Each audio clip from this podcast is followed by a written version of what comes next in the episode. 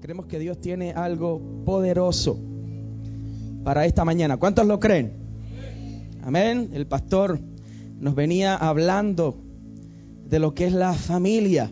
Día conmigo, familias de bendición. El pastor nos vino hablando de ese tema, tema muy poderoso que hemos comenzado a hablar en este tiempo.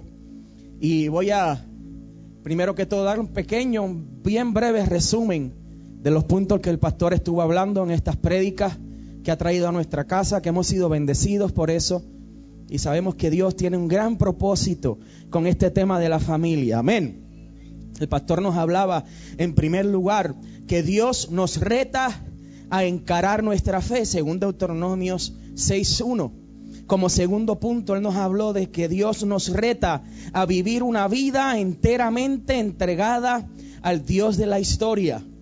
Como punto número tres nos habló el reto para los padres cristianos es demostrar ante sus hijos una vida genuina en los detalles más pequeños. Como punto número cuatro nos habló y decía que Moisés daba lugar para símbolos con un significado espiritual.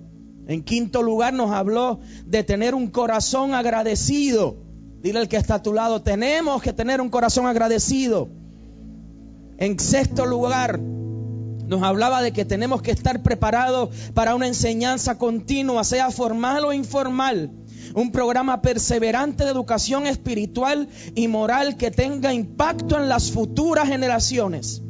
Y en como último punto nos habló y dijo que al entrar a la tierra tendremos problemas y tendremos que lidiar con situaciones en la vida sentimental de nuestros hijos. Esos fueron los siete puntos que el pastor nos estuvo trayendo en los mensajes pasados. Puntos que tienen una, un efecto inmediato en lo que Dios está haciendo en este tiempo en la iglesia. Y yo quiero que tú mires a la persona que está a tu lado y le digas, fuimos llamados a restaurar la familia. Y cuando hablamos de familia, es necesario hablar de un punto muy importante. Y es una, una, una unidad bien importante dentro de lo que es la familia. Y es el hombre. Diga conmigo el hombre. Cuando tú estudias lo que es la profundidad, la etimología, todo lo que son las referencias, las definiciones de lo que es la palabra en su origen griego, en todas las definiciones que usted pueda buscar, usted se va a dar cuenta que hombre, cuando usted habla de hombre, no necesariamente habla del género masculino. Cuando se habla de hombre, habla de la, de, de la especie en general de ser humano. O sea que cuando usted lea la palabra hombre, ustedes mujeres también están incluidas. En un punto de vista espiritual, cuando usted lea y el concepto y estudie el concepto de hombre, las mujeres también están incluidas. Porque la palabra no excluye, no divide géneros, nos está hablando de una especie. Y cuando nosotros hablamos de la familia, es importante que hablemos de la especie del hombre. ¿Qué es el hombre? ¿Dónde nace el hombre? ¿De dónde surge el hombre? ¿De dónde proviene el hombre? ¿Quién creó al hombre? ¿Por qué el hombre fue creado? ¿Para qué fue creado? ¿Y cuál es la intención de que haya sido creado? Todas estas preguntas tal vez usted se las haya hecho en algún momento dado en su vida. Y yo quiero hablarles de un pequeño y breve estudio de Harvard que un doctor muy famoso, el doctor Binazir, Ali Binazir, hizo un estudio muy interesante de Harvard. Por ejemplo, Binazir estima, escuche bien, Binazir estima que un hombre, un padre, podría, y subraya podría, haber conocido a una madre entre 200 millones de mujeres. Pero calcula que realmente habría conocido unas 10 mil mujeres a lo largo de 25 años de vida.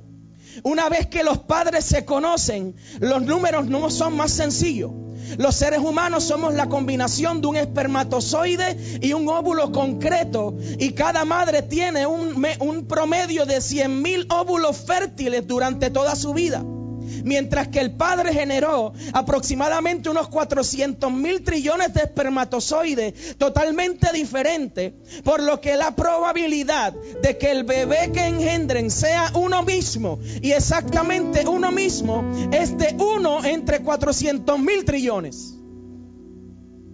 Aunque para que se dé esta probabilidad, primero todos los ancestros tuvieron que haber nacido, crecido y haberse reproducido sabiendo que hay un 50% de probabilidad de que ocurra todo eso que hablamos contando con que cada 20 años hay una nueva generación y que los primeros humanos aparecieron hace más o menos 3, mil, 3, mil, 3 millones de años, nos deja con 150 generaciones que tuvieron que pasar el proceso estadísticamente casi imposible para llegar a tu nacimiento, lo que equivale a que una probabilidad de 1 entre 10 elevado a la 45 mil hayas nacido tú.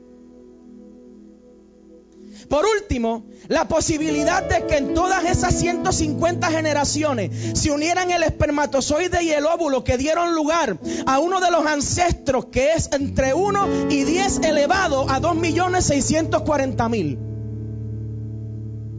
Sabiendo todos estos datos, para saber la estadística exacta de que un individuo terminase existiendo, hay que sumar todas esas cifras y da un resultado de uno de cada 10 elevado a las 2.685.000.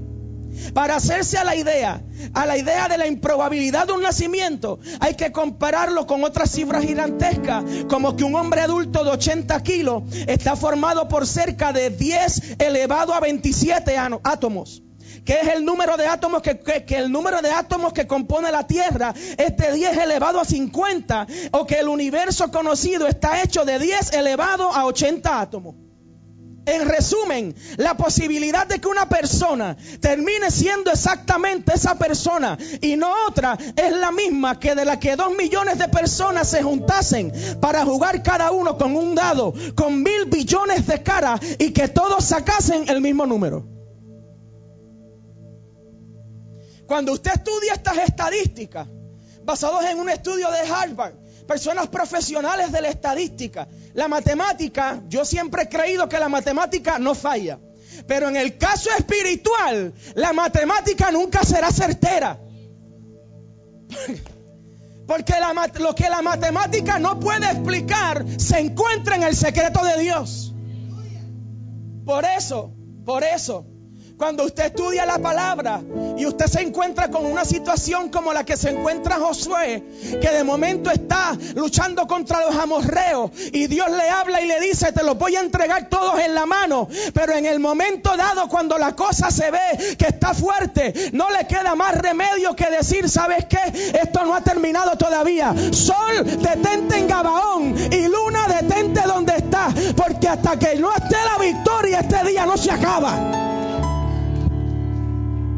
Entonces, en esta mañana yo le decía a los hermanos del primer servicio, en el año 2018 tú vas a tenerte que poner un poquito más agresivo espiritualmente y decirle a Satanás, no, no, este día no se acaba hasta que yo vea lo que Dios me habló que iba a hacer. ¿Sabes? Si, si fuera un predicador de Guatemala o de Argentina o de Rusia o de Australia, usted estuviera cogiendo en la iglesia. Pero Jesús no, falló cuando dijo y fue certero, nadie es profeta en su propia tierra. Si fuera un predicador de Alemania, usted estuviera corriendo. Pero como es alguien que lo ve todos los días, usted no logra ver más allá de la familiaridad que ha creado con nosotros los líderes. Y en esta mañana yo vengo a dividir lo que es familia y familiaridad. Porque yo, mi papá puede ser mi papá y él es mi familia. Pero yo no puedo familiarizarme al punto de retar su autoridad. Por eso en el cuerpo de la iglesia y en el cuerpo como esto que se llama congregación y una comunidad de fe, usted sí puede familiarizarse conmigo, pero cuidado con poner en duda mi autoridad. Porque entonces está pasando de ser familia a simplemente estar familiarizado. Entonces toca a la persona que está a tu lado, dile cuidado, dile cuidado. Dile que está a tu lado, cuidado. Y todas esas estadísticas de números que le hablé, 400 mil trillones y elevados a las 2 millones 685 mil, etcétera, etcétera. Simplemente es una, tratar una, un intento de la ciencia de explicar cómo es posible que tú hayas nacido y Dios sea tan certero de que tu propósito sea tan certero de que todo lo que pasa en tu vida obra para bien. Pero entonces aquí tenemos que entender lo que es el hombre. Y que tenemos que detenernos un poco. Porque hemos usado ese verso para justificar que todos los desastres en la vida obran para bien. Y que todas las patas que yo meta, me meta las patas en el mismo sitio diez mil veces. No, yo estoy seguro porque todo obra para bien. No es que tú quieres meter la pata otra vez. Porque si tú continúas el verso dice, todo obra para bien conforme a los que su propósito y según su propósito han sido llamados. Entonces quiere decir que yo decido si dar golpe dentro del propósito o dar golpe fuera del propósito. No es lo mismo, yo una vez hice una ilustración aquí y puse una caja y yo inclusive traje dos copas y una de las copas yo la dejé caer fuera de la caja y cuando cayó era de vidrio, obviamente. Cuando cayó al piso se esgranó y todos los pedazos se esparcieron por todo el piso de aquí al frente.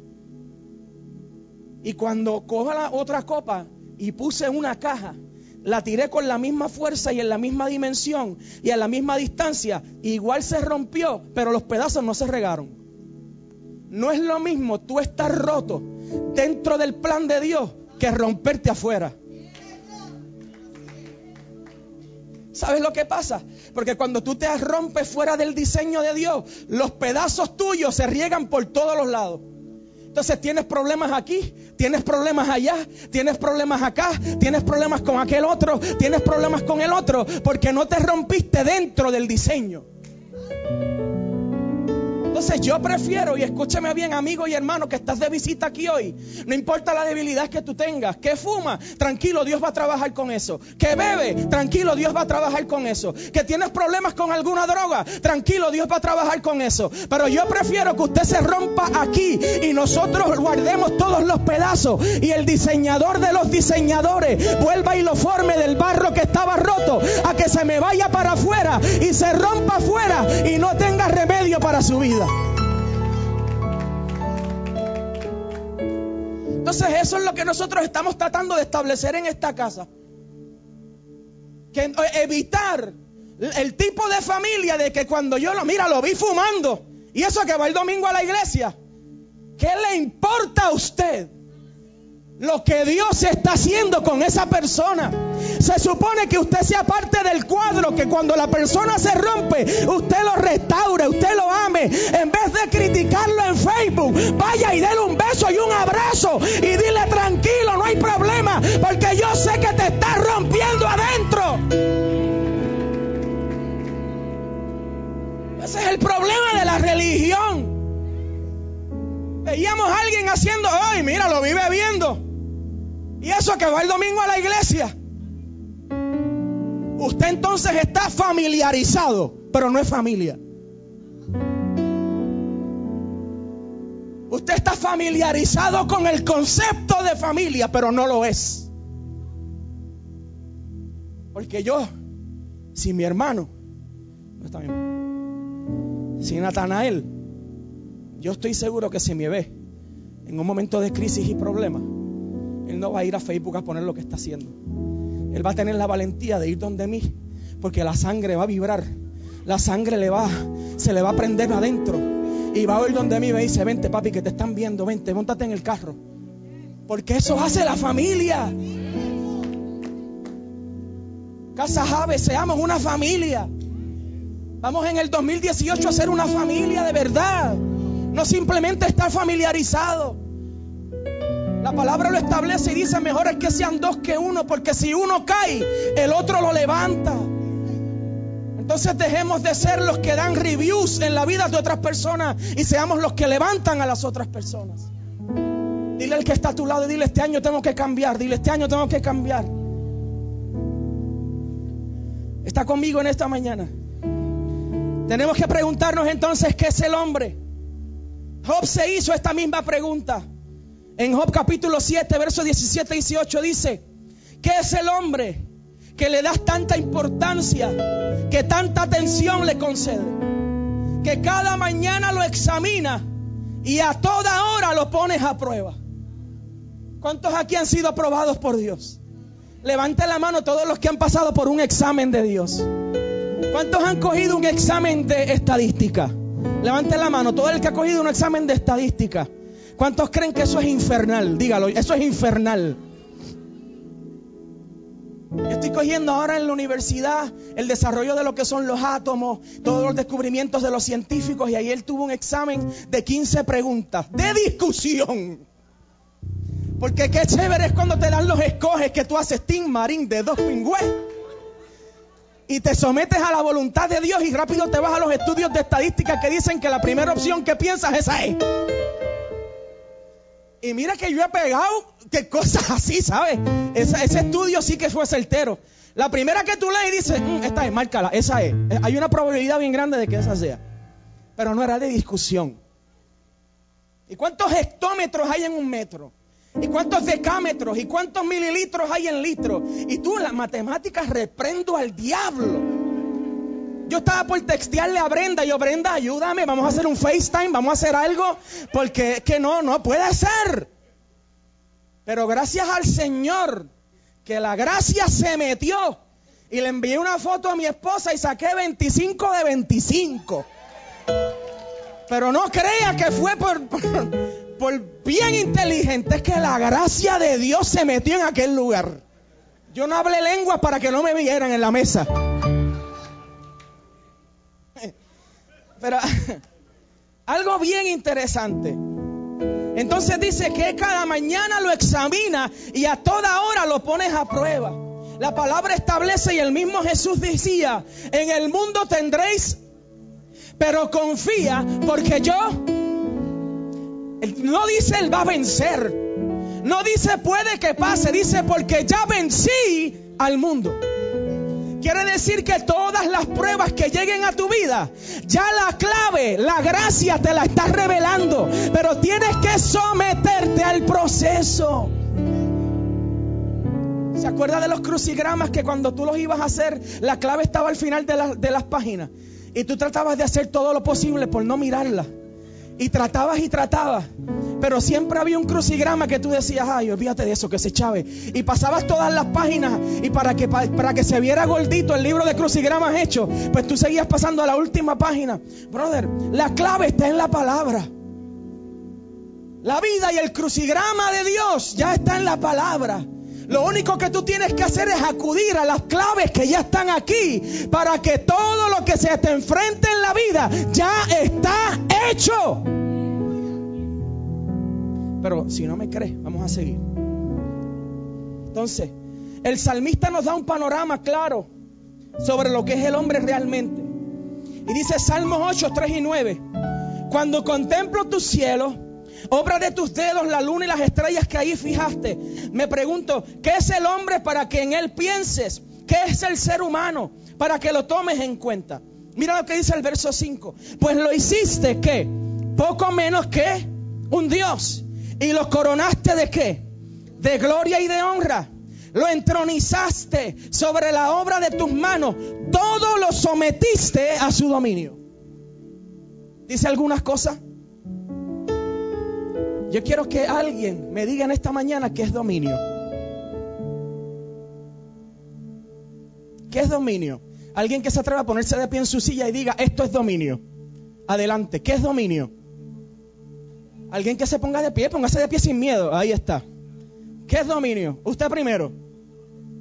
Control, eso es dominio. ¿Usted? Dominio es control. La palabra está estableciendo que todo fue puesto bajo nuestro dominio. Entonces, ¿por qué yo vivo como un dominado si el que debo dominar soy yo?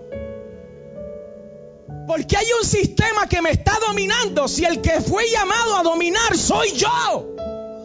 Todo fue puesto bajo los pies, bajo mi dominio. Mira lo que dice, todas las ovejas, todos los bueyes, todos los animales del campo, las aves del cielo, los peces del mar y todo lo que surca los senderos del mar. Oh Señor soberano nuestro, qué imponente es tu nombre en toda la tierra. Mira el que está a tu lado y dile domina, dile domina. Mira el que está al otro lado que te lo dijo medio dudando, dile domina. Dice la palabra que fuimos hechos poco menor que un Dios. Hay otra versión que dice poco menor que los ángeles. Y los coronaste de gloria y de honra. Ahora yo quiero que tú miras la persona que está a tu lado y te le quedes mirando así y tú veas la corona que tiene puesta en la cabeza. En el espíritu mira a la persona que está a su lado y vea la corona que tiene puesta en la cabeza. Porque la palabra dice que Él me coronó de gloria y de honra. Aquí hay un montón de coronados en esta mañana. Entronizados sobre el mundo. El dominio nosotros lo tenemos sobre el mundo. Yo no sé si tú puedes ver este salón lleno de reyes y reinas. Pero yo estoy viendo un montón de gente coronada de gloria y de honra. Nixon. El problema es que estoy en un momento económico grave. Los negocios me van pésimo. Estoy a punto de perder el negocio. Las finanzas en casa están graves. Mi matrimonio está peor que nunca. Trato y trato y trato. Pero hay algo que es que no, no, no me lo permite. Y ahora vamos a entrar en eso. Para entender todo esto es importante que usted entienda la oposición entre el primer Adán y el segundo Adán, que es Cristo. En Primera de Corintios capítulo 15, vea lo que dice. Versos 21 y 28. Primera de Corintios 15, 21 y 28. Dice, de hecho, ya que la muerte vino por medio de un hombre, también, por medio de un hombre viene la resurrección de los muertos. Día conmigo resurrección. Pues así como en Adán todos mueren, también en Cristo todos volverán a vivir, pero cada uno en su debido orden. Cristo las primicias, después cuando Él venga los que le pertenecen a Él. Entonces vendrá el fin, cuando entregue el reino a Dios el Padre, luego de destruir todo dominio, autoridad y poder. Porque es necesario que Cristo reine hasta poner a todos sus enemigos debajo de sus pies. El último enemigo que será destruido es la muerte. Pues Dios ha sometido todo a su dominio. Al decir que todo ha quedado sometido a su dominio, es claro que no se incluye a Dios mismo, quien todo lo sometió a Cristo. Y cuando todo lo que y cuando todo le sea sometido, entonces el Hijo mismo se someterá a aquel que le sometió todo para que Dios sea todo en todos. La explicación de esto es fácil muy breve y muy rápida. Si usted tiene a Cristo, la muerte no tiene dominio sobre usted. La, el encontronazo o la discordia entre el primer Adán y el segundo Adán la resume en el primer versículo. La muerte vino por medio de un hombre, pero también la vida vino por medio de un hombre. Adán nos habla, el primer Adán nos habla de una naturaleza pecaminosa. Pero nos habla de un Cristo que vino a cumplir todas las cosas y restaura todo lo que le fue entregado al Adán. Pero escucha bien, no se queda ahí. No se queda ahí. El primero, el primer Adán es una idea divina. La idea que sirve a Dios para crear Adán, de lo que será el hombre. Así pues, siendo el ser humano ideal, que está solo como un concepto en la mente divina, el segundo Adán será el hombre ya efectivamente creado, el Adán terrenal. Génesis 1, 26 y 27 es donde se basa todo esto. Y dice, y dijo Dios, hagamos al ser humano a nuestra imagen como semejanza nuestra y manden en los peces del mar y en las aves de los cielos y en las bestias y en todas las almañas terrestres y en todas las serpias que serpean por la tierra. El primer Adán, el ideal, el conceptual y el celeste nos habla aquí. Creó pues Dios al ser humano a imagen suya, a imagen de Dios le creó, macho y hembra los creó. Nos habla del segundo Adán, el terrenal, la materia. Pero Pablo, escuche bien para que no se pierda, hace un exégesis, un análisis sobre esto. Y dice que el apóstol da un salto hacia el capítulo 2 del Génesis, donde se cuenta de nuevo la creación del hombre. Y luego junto a los dos capítulos del Génesis en un mismo comentario. Pablo se fija sobre todo lo que en el capítulo 2 se narra parte y consecutivamente la creación separada de Adán y luego la de Eva, aunque esta no la considera en su argumentación en Génesis 1:27. De esta manera Pablo inventa y surge una exégesis en cuanto a esto. Escucha bien, el primer Adán es el del paraíso. Pablo no distingue entre la idea divina y la ejecución y junta en uno solo el Adán creado en el paraíso y el concepto divino ya en su realización. Pero luego explica el segundo Adán que es Cristo, Señor del universo, lo que el Salmo 8 dice del primer hombre. ¿Qué es el hombre para que en él piense? ¿Qué es el ser humano para que lo tomes en cuenta? Pues lo hiciste poco menos que un Dios y lo coronaste de gloria y de honra. Escuche bien, Cristo fue enviado por el Padre al mundo para redimirlo y para implantar la soberanía divina y el dominio de Dios. Como agente de Dios para el reino, Cristo es rey del mundo y tiene sobre él todos los poderes del primer Adán y mucho más. Esto es fácil. La gente piensa que en la cruz termina todo. Y aquí voy a entrar en un terreno duro, pero vamos a, es por la palabra, ¿no? La gente piensa que Cristo lo que hizo en la cruz ya se acabó todo, ahí terminó. La palabra establece y dice muchas cosas mayores que las que yo hice ustedes van a hacer. Hermano y hermana que estás aquí en esta mañana, nosotros fuimos creados a través de Cristo con la capacidad de hacer cosas mayores que las que Él mismo hizo. Entonces mira al que está a tu lado y dile, no, todo terminó en la cruz. Si saques esa idea de la mente donde todo se terminó en la cruz, Cristo resucitó, todo terminó ahí, ahora lo esperamos en su segunda venida. No, ¿Qué usted va a hacer con lo que Él dijo? De que cosas mayores que las que Él hizo nosotros haríamos. ¿Dónde entra esa dimensión en mi vida? ¿Dónde entra esa dinámica en mi propósito? ¿Cuándo es que yo descubro eso? ¿Cuándo es que yo entro a hacer esas cosas? Eso pasa cuando usted se cansa de estar sentado esperando que las cosas pasen y le dices a Dios, Dios, haz conmigo lo que tú quieras hacer gente que quiere que Dios lleve a sus familias a propósitos grandes, pero no cambian. Hay gente que quiere que Dios haga con los hijos cosas inmensas, pero no se reconcilian. Hay gente que quiere que Dios eleve a sus familias a propósitos poderosos y que restaure ministerios, pero siguen desinteresados. Siguen fríos. Vienen a la iglesia cuando quieren y cuando tienen tiempo. Dios no puede elevarte a dimensiones nuevas si Él no ve el compromiso de servir con todo lo que tú tienes y lo que eres. Mira el que está a tu lado y dile actívate, dile actívate. Dile actívate. Dios formó y modeló al hombre y a la mujer y luego los dispuso dentro de unidades matrimoniales. Diga conmigo matrimonio. Dígalo de nuevo matrimonio. La bendición de Dios sobre cada una de esas parejas sería mostrada cuando concibieran una nueva persona que se asemeje a ambos, ser padre y, y madre. Dios promueve este proceso ordenando a las parejas que se fructifiquen y que se multipliquen. Y aquí entramos en lo que es esta mañana. Satanás nunca atacará en tu vida lo que no signifique nada para tu propósito. Por eso es que hay cosas en tu vida que realmente tú ves que Satanás no ataca eso.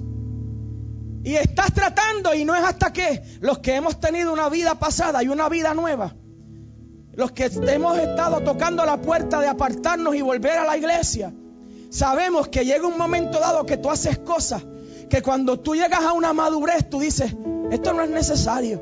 Y automáticamente tú te alejas de esas cosas, porque tu madurez te impulsa a hacerlo. Pero hay cosas que el enemigo ataca y las ataca duro porque sabe que son de tu propósito. Entonces uno de los ataques mayores de Satanás en esta generación y en mi generación es, ¿sabes qué? Cásate, pero no tengas hijos. Cásate, pero no tengas hijos porque las cosas están malas. Cásate, está chévere, pero te ves tan buen administrador cuando te casas y, ay, mira, es que no, no, es que no tenemos hijos porque estamos administrando nuestras finanzas. Este, y nuestros estudios escatológicos de nuestros presupuestos y las proyecciones de inversiones estadísticas nos dicen que todavía no estamos capacitados para sostener un 30% de una nueva existencia. Así que no tenemos hijos por el momento. Gracias.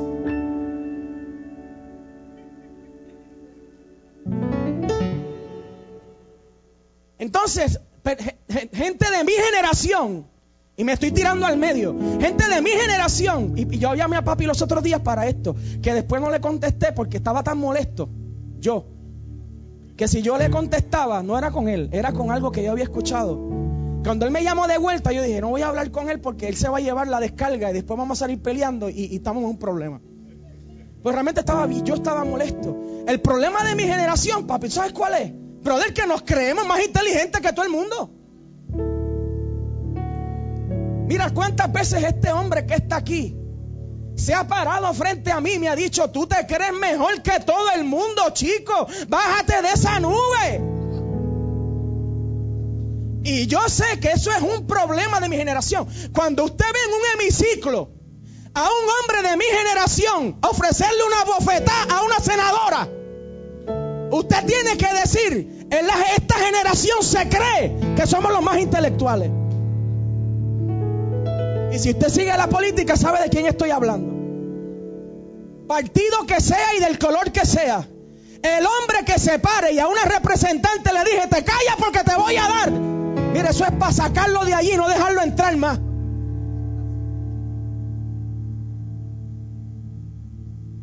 Entonces después cogen el Facebook y el Twitter y tiran un mensaje intelectual para justificar la falta de respeto.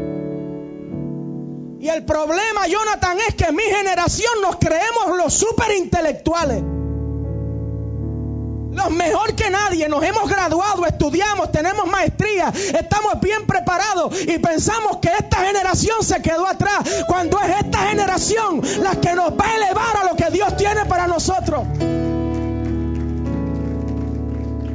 Y los papás nos hablan y nos hablan y nos aconsejan y le faltamos el respeto. A este hombre públicamente hoy yo le pido perdón. Los otros días le falté respeto. Porque nos pensamos, el enemigo nos permite, nos mete en la cabeza que somos más inteligentes que nadie. Y permíteme hablarte a ti, joven de 30, 31, 32, 33 años. Si tú no cambias esa mentalidad, vas a fracasar.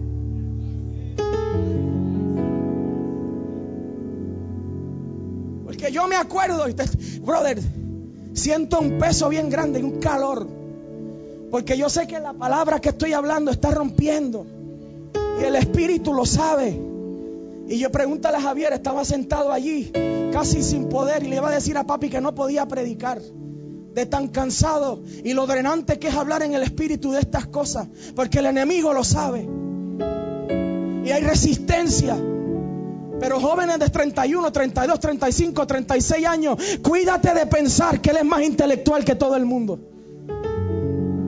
Porque que tengas la capacidad de redacción, de hacer un buen mensaje y expresarte bien, no te capacita para entender lo que estos hombres han visto sobre tu vida, que es lo que Dios les ha hablado sobre ti y ellos están para guiarte. Tenemos ese problema. Ver un comunicador como el señor Fonseca, con tantos medios y tantas oportunidades para llegar y se ha vuelto un prepotente. Y me disculpa que lo diga por nombre, no es mi intención aquí ofender a nadie. Pero si algún día tuviera la oportunidad de sentarme con él, me gustaría decírselo. Decirle, sabes que yo te escuchaba mucho, brother, pero te has vuelto un prepotente. Maltratas a la gente, los insultas. Ya sé lo que se siente por el radio es que tú piensas que quieres ser el gobernador de Puerto Rico. Siéntate tú en esa silla y hazlo tú, a ver si es fácil. ¿Por qué no te atreves a tirarte y postularte? No te atreviste y te dieron la oportunidad. Pues no critique a los que lo están haciendo. Mira, hermano, yo estoy consciente que yo jamás voy a llenar los zapatos de este hombre. Yo estoy consciente de eso. Pero yo haré lo posible por tratar de someterme a su linaje apostólico, porque él vio algo, Cuando yo nací, Él vio algo, Dios le habló algo. Cuando yo estaba ahí, cuando yo estaba en la barriga de mami, Dios le habló, Dios le dijo que yo estaba separado, Dios le dijo que yo iba a hacer algo. En ese momento yo no estaba, por eso yo no me puedo creer más inteligente que ellos, porque cuando yo estaba, cuando me tiré al agua, ellos estaban al otro lado vendiendo toallas. Y le pido perdón públicamente. Jóvenes que están aquí, síguete pensando que te la sabes toda. Que se te tendrá que parar, como fui yo con unas terapias de matrimonio, y iba decidido a divorciarme. Estuve más de seis meses decidido a divorciarme. Y no importa lo que hacía, no importa las palabras que me decían, no importa los consejos que me decían, iba decidido a divorciarme. Y gasté sobre mil y pico de pesos en terapias innecesariamente. Me los pude haber comido en Longhorn y en,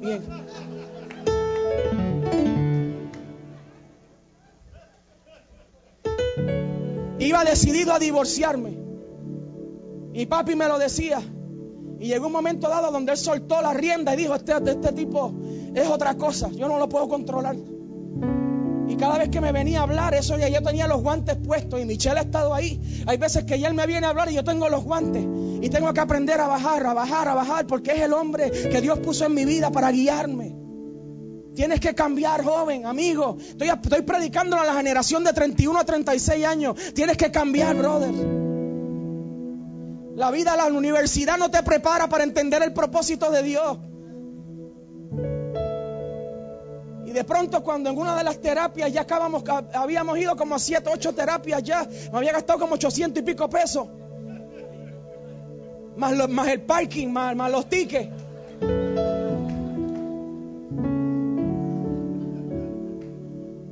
Voy a un día de las terapias porque Satanás quiere atacar lo que te va a llevar al próximo nivel de bendición. Satanás no va a atacar las tonterías. Satanás va a atacar lo que te va a llevar al próximo nivel de bendición. Y cuando entro ese día estábamos los dos sentados y el hombre que estaba dándonos la terapia le dice a mi esposa, salte ahora. Pero fue un salte ahora de Dios. Mm, me la va a dejar caer. Pero como ya yo estaba intelectualmente preparado y con unos versículos ahí, tenía una exégesis de versículo Cuando mi esposa sale, el hombre cogió la Biblia, hizo esto y se paró y dijo, o cambias o vas a fracasar en tu ministerio porque lo que tienes son changuerías.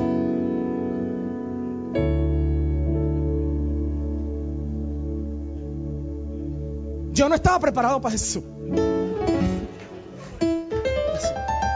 La chavienda es que me facturó por eso.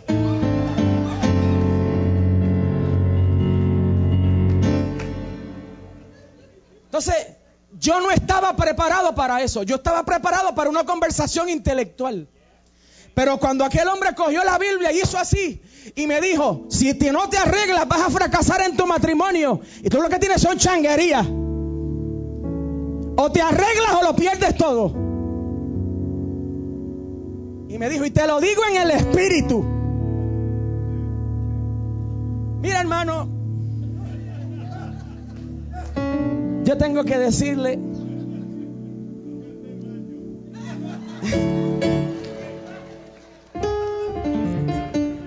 y mire, como le dije a los hermanos de esta mañana, yo nunca había dicho esto públicamente. Pero como estamos en familia, me estoy rompiendo dentro del cajón. Así que los pedazos que caigan aquí, usted los recoge y me los trae y me restaura. Cuando el hombre dijo eso, me dijo, y te vas, no te quiero ver más por el día de hoy y me facturó. Yo no mi intelecto no estaba preparado para eso. Y hay momentos que eso, Melvin, lo que ellos entienden que nosotros no podemos ver. Porque no entendemos que su linaje, su manto apostólico está por encima de toda inteligencia. Porque ellos estuvieron y vieron algo que nosotros no estuvimos y escuchamos. Salí de aquel cuarto y le dije, salí con el rabo entre las patas. Y le dije a mi esposa, me voy a ir a trabajar, pero antes de que yo me vaya a trabajar, necesitamos trabajar con esto, porque yo creo que lo que yo tengo son changuerías.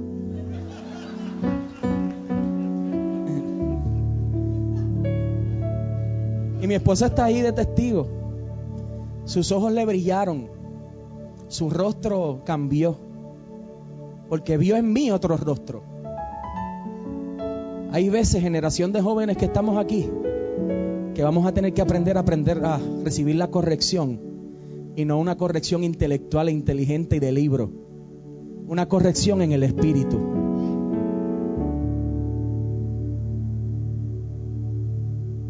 Y pareja joven que estás aquí, no te estamos motivando a que ahora usted se multiplique y se convierta en, en, en Wimo. Usted hágalo sabiamente. Pero ¿sabe lo que le pasó al pueblo de Israel? La palabra relata, la palabra lo dice y dice que llegó un momento dado en el trayecto del desierto y dice la palabra y establece y se levantó una generación que no conocía lo que Dios había hecho y no conocía a Dios. ¿Usted sabe qué es lo que el enemigo quiere hacer? En este momento donde la iglesia está en un movimiento apostólico poderoso, el enemigo quiere que una generación lo que está pasando en este tiempo. Y lo está logrando. Pues tómate la pastilla, ponte la inyección, ponte aquello otro. Él está logrando que una generación completa no vea el avivamiento que está pasando en Puerto Rico. Para que pasen 10 o 15 años o 20 y haya gente que no sepa de lo que nosotros le estamos hablando. Entonces, me perdona, ¿verdad? Que haya tirado eso al medio. Pero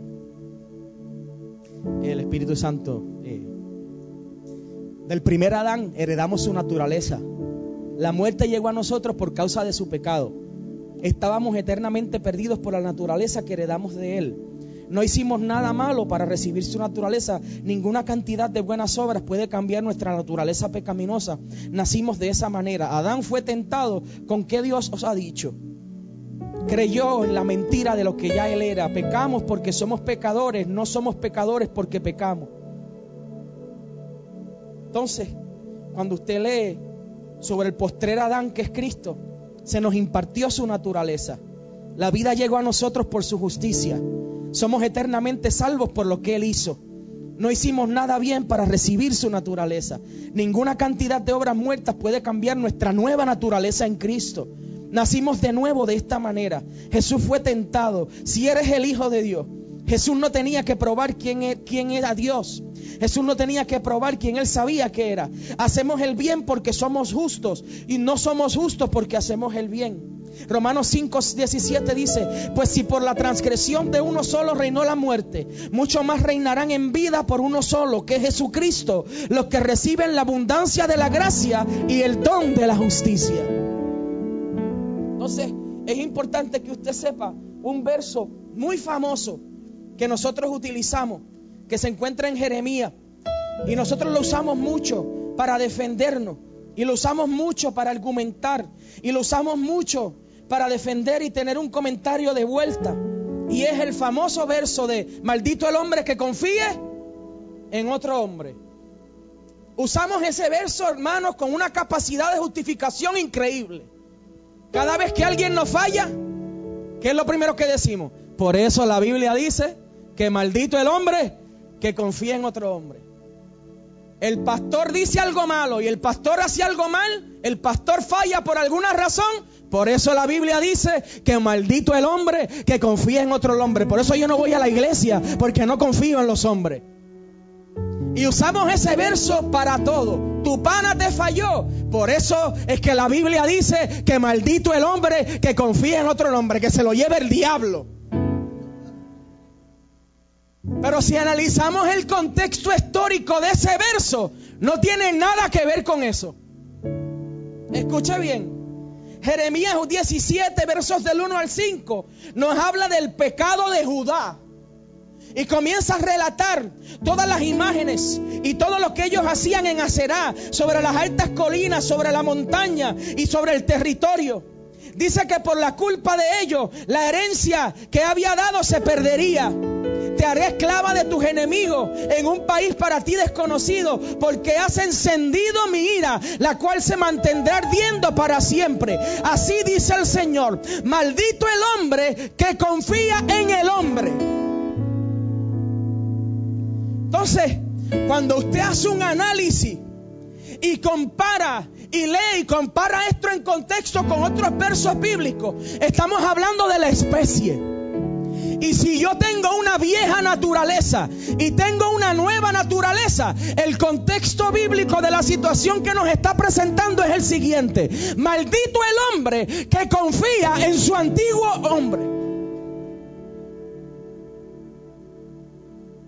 Maldito el hombre que pone su confianza en una vieja naturaleza. Por eso es que el último verso dice, maldito el que se apoya en su propia fuerza y aparta su corazón del Señor. Hay una versión que dice, maldito el hombre que pone su entera confianza en el anterior hombre o en el hombre anterior. Cuando usted se mete a los diccionarios Strong, se da cuenta que hemos usado un verso bíblico de defensa con algo que fue diseñado para juzgarte a ti mismo. Hemos, usado un versículo de bala para otro, cuando es un versículo que te habla a ti mismo. Maldito el hombre que confía en las imágenes en las montañas de acera, en las colinas, en los montes. Maldito el que pone su confianza en su vieja naturaleza y aparta su conocimiento del Señor. Entonces, no se trata, escuche bien, y con esto voy a cerrar. Voy a abrir la Biblia, la cierro para que sepa que estoy terminando. Escuche bien, el Evangelio jamás se ha tratado de yo pisarte a ti, para cuando yo te pise a ti, entonces yo crezco como ibas arriba. El Evangelio nunca se ha tratado de que yo tengo que pisar a Ibelí y pasarle por encima y verme mejor que ella y retar su autoridad para entonces crecer en la iglesia. El Evangelio nunca se ha tratado de poner en duda el liderazgo de Jonathan y reunirme todas las semanas con el pastor para presentarle las deficiencias de Jonathan como líder, para que el pastor me vea bien inteligente y me diga, ¿sabes qué? Vamos a reunirnos porque yo creo que estás como capacitado para ayudarlo a él. Y tu intención es que ya mismito lo saca y le cerrucha el palo. El Evangelio nunca se ha tratado de eso. La palabra establece y dice que yo mengüe para que Él crezca en mí. El Evangelio nunca se ha tratado de usted criticar las bendiciones de otro. El Evangelio nunca se ha tratado de usted poner en duda de lo que Dios está haciendo en la vida de otra persona. El Evangelio nunca se ha tratado de cuán preparado estás tú más que yo y cuán mejores los mensajes son los tuyos que los míos. El Evangelio nunca se ha tratado de cuán mejor canto yo que tú. El Evangelio nunca se ha tratado de cuán mejor sirvo yo que tú. El Evangelio nunca se ha tratado de cuán mejor me veo yo en la iglesia. El Evangelio nunca se ha tratado de cuán mejor me vista yo que tú. El Evangelio nunca se ha tratado de cuán mejor yo pueda tener la habilidad de hacer las cosas mejor que tú. El Evangelio siempre se ha tratado de Cristo. Entonces, preferimos muchas veces aferrarnos al viejo hombre. Y cuando vemos a nuestro hermano con una guagua nueva, le decimos, ay, es que no, no está tan linda. Yo he visto guaguas más lindas. Entonces, como tú, a ti no te aprueban ni un un 210 del 86, tú vas a Reliable y cuando pasan ese crédito está en 326. Pues entonces viste la guagua nueva del otro y empiezas a buscarle la falla. Tacho, esa guagua fea. Tacho, yo no me compro eso. Hay guaguas más lindas. Pues está bien, vamos y compras de una. Entonces vemos al pastor con una guagua nueva. Oye, ese pastor ya está predicando la prosperidad con una guagua nueva. Vemos al hijo del pastor con una Mercedes y dice, ay, mira, ya se está metiendo, ese está haciendo cosas en la calle. No, es que Dios quiere bendecirnos. Dios quiere hacer cosas poderosas con nosotros. Y Dios no me creó para complacerlo a usted. Dios me creó para complacerlo a Él. Y que yo camine en lo que Él me llamó a hacer. Cuando deje de criticar la bendición de otro, yo le aseguro que la suya va a llegar. Entonces mira a la persona que está a tu lado y dile, no critiques la, no critiques la gloria si no conoces la historia. Usted no sabe cuántas veces nos montamos nosotros en la guagua del pastor que le llamábamos lechona. Era una guagua, yo creo que era una Chevrolet o algo, una Malibu que medía como 35 pies. No sé si usted la vio en algún momento, que era como una station wagon, ¿verdad? Con que era grande. Color vino, mi hermano, que eso era horrible, una cosa detestable. Los asientos eran de vinil. ¿Se acuerdan de los asientos de vinil? Mi hermano, que usted ponía las pompis en esos asientos y usted sentía que, usted olvídate, yo no voy a poder tener hijos en mi vida. Y yo recuerdo que papi nos ponía en calzoncillos. Yo siempre he andado en calzoncillos. Los que andan en casa saben que cuando usted va a casa Nixon Adrián lo va a recibir en calzoncillos. Así como está de grande, usted va a llegar de visita. Mira, papi, que eso es una señora de la iglesia que viene. Bendecida, ¿cómo está? En calzoncillo. ¡Ah! Véngase para acá que papi le va a dar un vaso de jugo. Mami, sírvale algo ahí. Y así era, así era yo, y así nos dicen nuestros tíos que era papi también. O sea que eso va de generación en generación.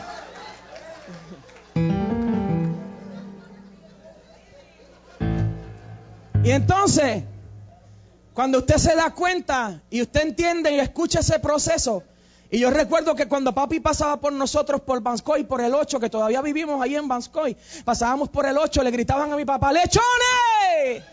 Y no le puedo decir lo que mi papá le contestaba, no, no, no recuerdo. No recuerdo, realmente no recuerdo.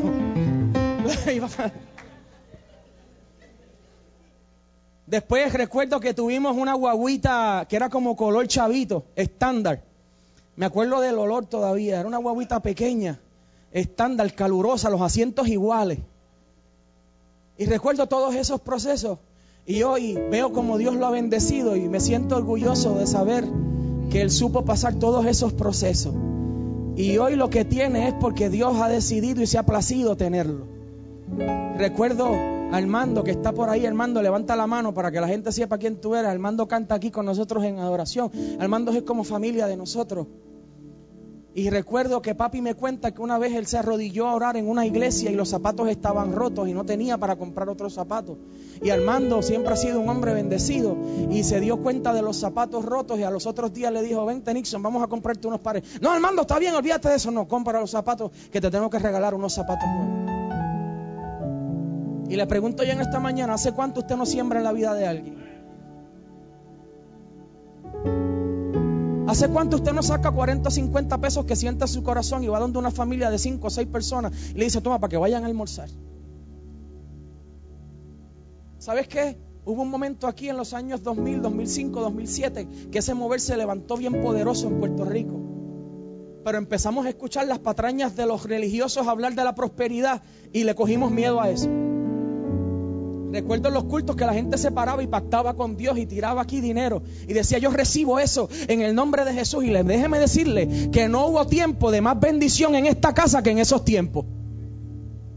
Pero empezamos a escuchar la religión, la religión y nos detuvimos. Y permítame decirle que Puerto Rico está en la peor condición financiera de toda su historia, porque la iglesia dejó de creer que mientras más siembre, y mientras más semilla haya, más grande será la cosecha. Si usted detiene su diezmo, prepárese, porque van a venir unos momentos bien duros económicamente. Si usted compromete lo de Dios, prepárese que los primeros días puede pasarlo, pero en los próximos meses se le va a descuadrar esa chequera increíblemente. La palabra establece y dice que siembra, probadme en esto y yo os abriré las ventanas de los cielos y derramaré bendición que sobre y abunde. En esta mañana quiero decirle algo, hermano. Llévese todo este testimonio Y todo esto como en modo jocoso tal vez yo le he contado, como una historia real y algo de una persona que simplemente quiere servir a Cristo. Pero nosotros queremos levantar en esta iglesia una verdadera atmósfera de restauración familiar. Tenemos que convertirnos en esa caja en donde la gente se rompa, pero se rompa aquí adentro. Y que cada pedazo que esté aquí adentro, usted tenga el amor suficiente de decirle, mira, se te cayó este pedazo. Hoy vengo a devolvértelo y declaro restauración en el nombre de Jesús. Eso es familia. Eso es amor. Que se acabe el tiempo de las iglesias que todo el mundo está por su lado. Levante la mano todo aquel que quiera que esas iglesias se acaben, esas congregaciones de que todo el mundo está por su lado, de que nadie se busca, de que nadie se llama. Mira, hay que comenzar este año a hacer cosas extracurriculares, los sábados, eh, eh, irnos y vamos y vamos a contactarnos a la gente de la iglesia. Mira, vamos a encontrarnos en Plaza del Sol y vamos a llenar aquello allí. Vamos para el cine, vamos a hacer algo. Eso tiene que volver a la iglesia. Porque si no, nuestros hijos, el enemigo, a usar otras herramientas para meterlos en ese tipo de dinámica y alejarlos de la congregación. Póngase de pie en esta mañana, vamos a orar. Simplemente vamos a darle gracias a Dios.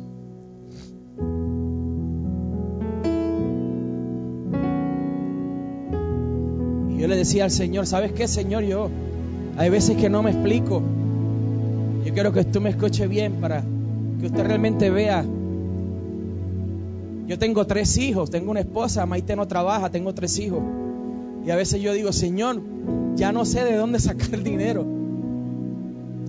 Hago negocios, cierro negocios, hago, hago y hago proyectos y hago y hago y hago y hago y muchas veces el dinero no da. Y a veces le pregunto, Señor, pero ¿cómo tú haces esto? ¿Cómo lo haces? Y me siento de pronto y digo, y veo todo lo que Dios me ha dado, digo, el Señor es fiel. Dios no falla. Y cuando más apretados quizás en algún momento dado esté, hoy puedo decir, hermano, escuche bien, que soy más bendecido que nunca. Y Dios quiere que nosotros como familia entremos en un tiempo de bendición. Dile al que está a tu lado, tenemos que entrar en un tiempo de bendición. Toca al que está a tu lado y dile, ¿sabes que vamos a entrar en un tiempo de bendición? Gracias. Si en esta mañana, yo quiero que usted incline su rostro ahí donde está.